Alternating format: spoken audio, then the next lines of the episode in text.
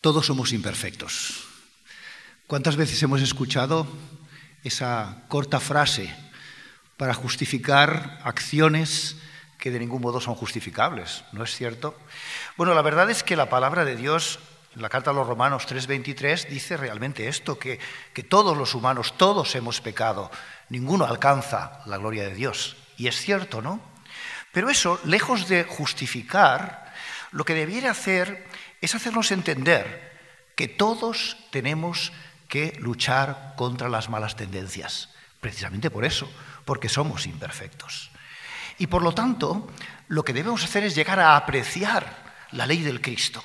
¿Cómo mostramos que realmente apreciamos la ley del Cristo? Pues mirad, especialmente cuando nosotros estamos haciendo en privado las cosas que realmente le agradan a Jehová. Os voy a hacer una ilustración muy sencilla. Las leyes de tráfico. Es verdad que, todos las conocemos, los que conducimos, la mayoría de nosotros, pero ¿qué ocurre cuando sencillamente miramos de cumplirlas cuando nos están observando, cuando quizás hay un control de velocidad? ¿Qué estamos demostrando? Estamos demostrando que que bueno, realmente no entendemos que sean realmente para nuestro bien, sencillamente es que vamos con cuidado para que no nos sancionen, ¿verdad? Pero si por el contrario, hasta cuando no nos ven, cumplimos, significa que realmente la apreciamos, creemos que es para nuestro bien. Bueno, pues de la misma manera, lo que hacemos en privado revela muy claramente si apreciamos la ley del Cristo. Debemos de hacer las cosas buenas no solamente cuando se nos ve, sino cuando no se nos ve. También cuando hablamos de cosas que pueden hacerse en privado, como por desgracia ocurre en algunas ocasiones, algunas personas que aprovechan esos momentos quizás para poder ver cosas impropias como la pornografía o quizás a lo mejor para beber en exceso cuando no se le ve, pues cuidado que con lo que estaríamos demostrando en nuestro corazón. ¿Cómo podemos estar más resueltos a evitar lo malo y hacer lo correcto aún cuando otras personas sencillamente no nos estén viendo? Bueno, pues vamos a hablar de cuatro formas que nos ayudarán a profundizar en nuestro aprecio por la ley del Cristo. La primera es que debemos tener más presente a Jehová. ¿Por qué? Bueno, realmente no olvidemos que Jehová lo ve todo. Jehová ve tanto las cosas que hacemos bien como las que hacemos mal. Fijaros, me gustaría mucho que leyeras conmigo en el libro de Proverbios. Concretamente vamos a buscar el capítulo, el capítulo 15 y el versículo, el versículo 3. Fijaros en Proverbios capítulo 15, versículo 3, donde leemos, los ojos de Jehová están en todo lugar, vigilando a los malos y a los buenos. Claro, algunos piensan, bueno, claro, es que Jehová está mirando a ver cuando hacemos algo mal. No, no, no se trata de esto, ¿no? Realmente ¿Por qué vigilamos los padres a nuestros hijos? ¿Porque queremos pillarles haciendo algo mal? No, sencillamente es porque nos interesan, porque les queremos, porque deseamos que, que sea lo mejor para ellos, ¿verdad? Así que por lo tanto, Jehová hace lo mismo. Él está interesado en nosotros, Él nos ama. Él quiere ver y se alegra mucho cuando ve que hacemos las cosas bien, ¿no es cierto? Él busca ayudarnos y busca premiarnos. Así por lo tanto, ¿qué es lo que tenemos que hacer nosotros? Pues lejos de tratar de escondernos, cosa que además es imposible, lo que debemos hacer es pedir su dirección a lo largo del día. Quizás cuando algún pensamiento inadecuado entre en nuestra cabeza, bueno, pues pidámosle que nos ayude. Pidámosle, de hecho, en la carta de Santiago, capítulo 1, 5 y 6, dice que quien tiene deficiencia en sabiduría, dice que siga pidiendo, ¿no? Porque dice que Él da generosamente. Lo cual quiere decir que si tenemos algún problema, por favor, Ayudemos de esa manera a nuestro control pidiéndole a Jehová precisamente que nos guíe. Expresarle a Jehová nuestras preocupaciones, ser específicos, eso nos va a ayudar a tenerlo muy presente en nuestra vida, sobre todo cuando nos demos cuenta de que responde nuestras oraciones. De esa manera nos sentiremos mucho más cerca de Él. El segundo aspecto que vamos a tener en cuenta o vamos a considerar es evitemos dar el primer paso hacia lo que es impuro. A ver, en general todos somos capaces de poder identificar cuál es el primer paso que nos puede llevar hacia un derrotero equivocado, hacia el pecado. Para que, para que razonemos sobre esto, me gustaría que me acompañaseis en esta ocasión, un poquito antes de donde hemos leído, el mismo libro de Proverbios, eh, el capítulo 7. Fijaros, vamos a leer algunos, algunos textos sueltos. Aquí habla acerca de un hombre, un joven, que dice inexperto, o como dice el versículo 7, a partir de la segunda, de la segunda oración, dice, estaba intentando discernir entre los hijos un hombre, un joven falto de corazón. Si observáis la, nota al pie, habla de que carece de buen motivo. ¿eh? Alguien que no tenía un buen motivo de corazón. ¿Qué es lo que ocurre? Iba por la calle, como vemos, si seguís la lectura, allá al anochecer, por cierto lugar ¿no? muy recomendable donde parece ser que allí había una prostituta. ¿Qué hace él? Pasa por allí.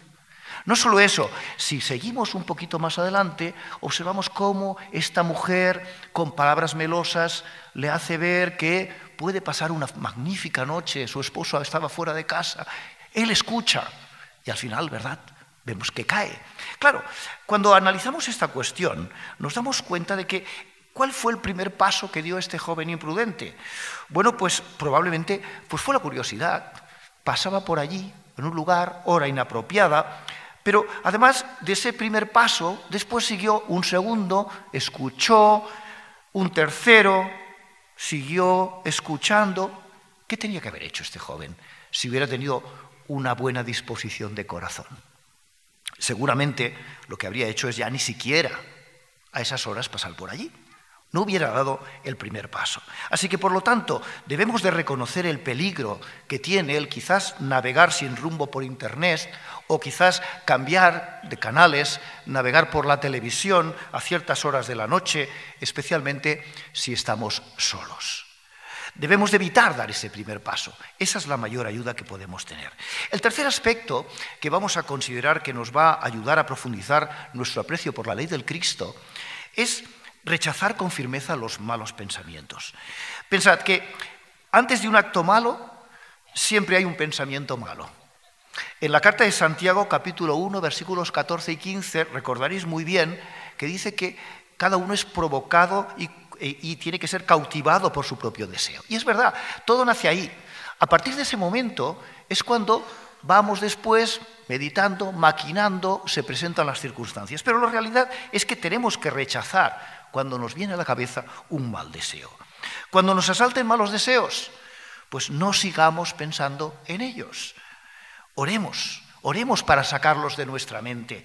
Luchemos contra tales deseos pensando en las cosas que son correctas, lo que le gusta a Jehová, lo que la carta a los filipenses explica, cosas justas, castas, de buena reputación. Centremos nuestra mente en estas cosas.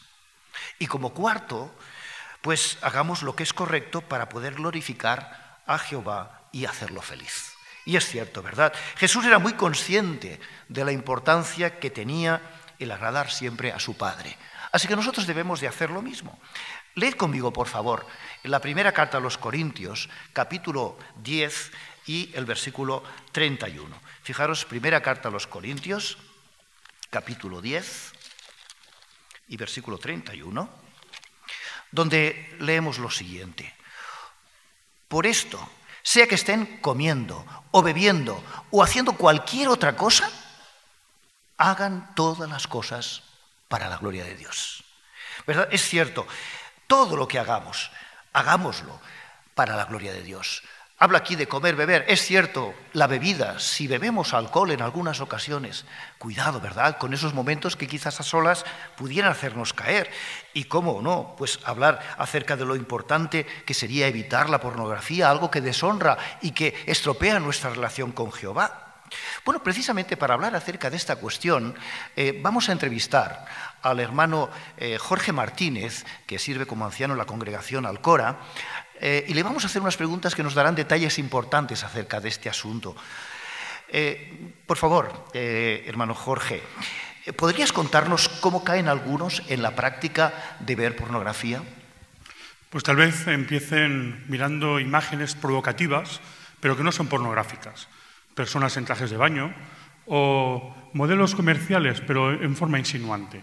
Claro, razonan que esas imágenes no tienen nada malo, pero al seguir alimentando sus malos deseos, al final acaban viendo cosas más sucias. Bien, ¿podrías explicarnos un poquito más acerca de ese asunto?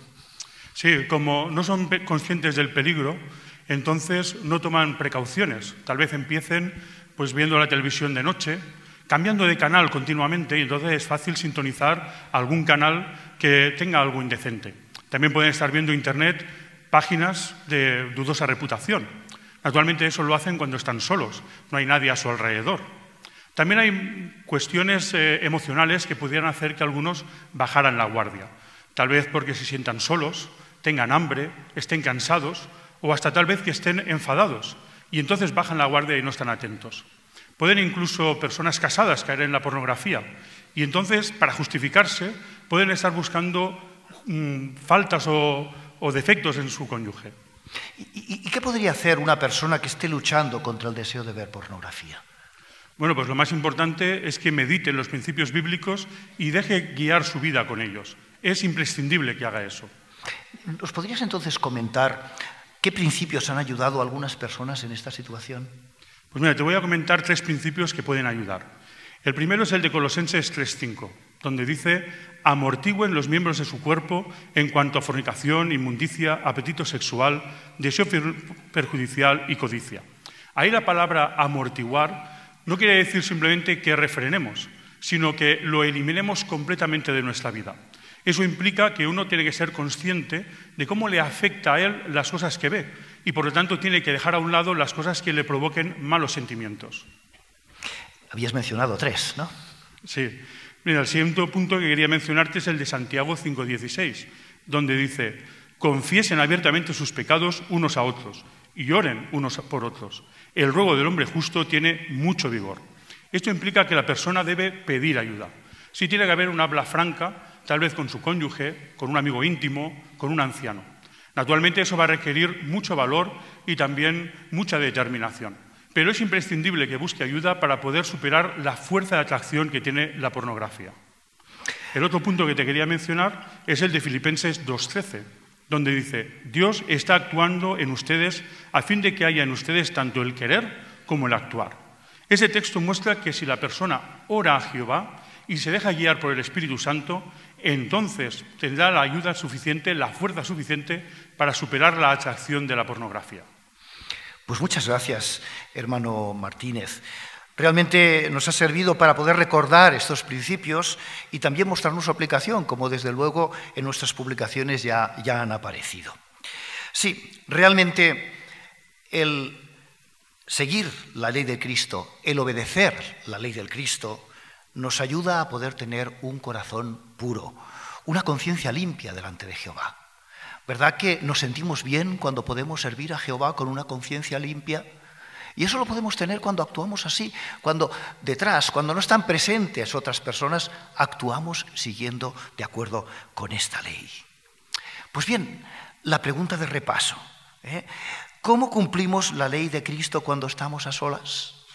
Pues la respuesta es como dice primero a los Corintios 10:31, debemos estar decididos a hacer todas las cosas para la gloria de Dios.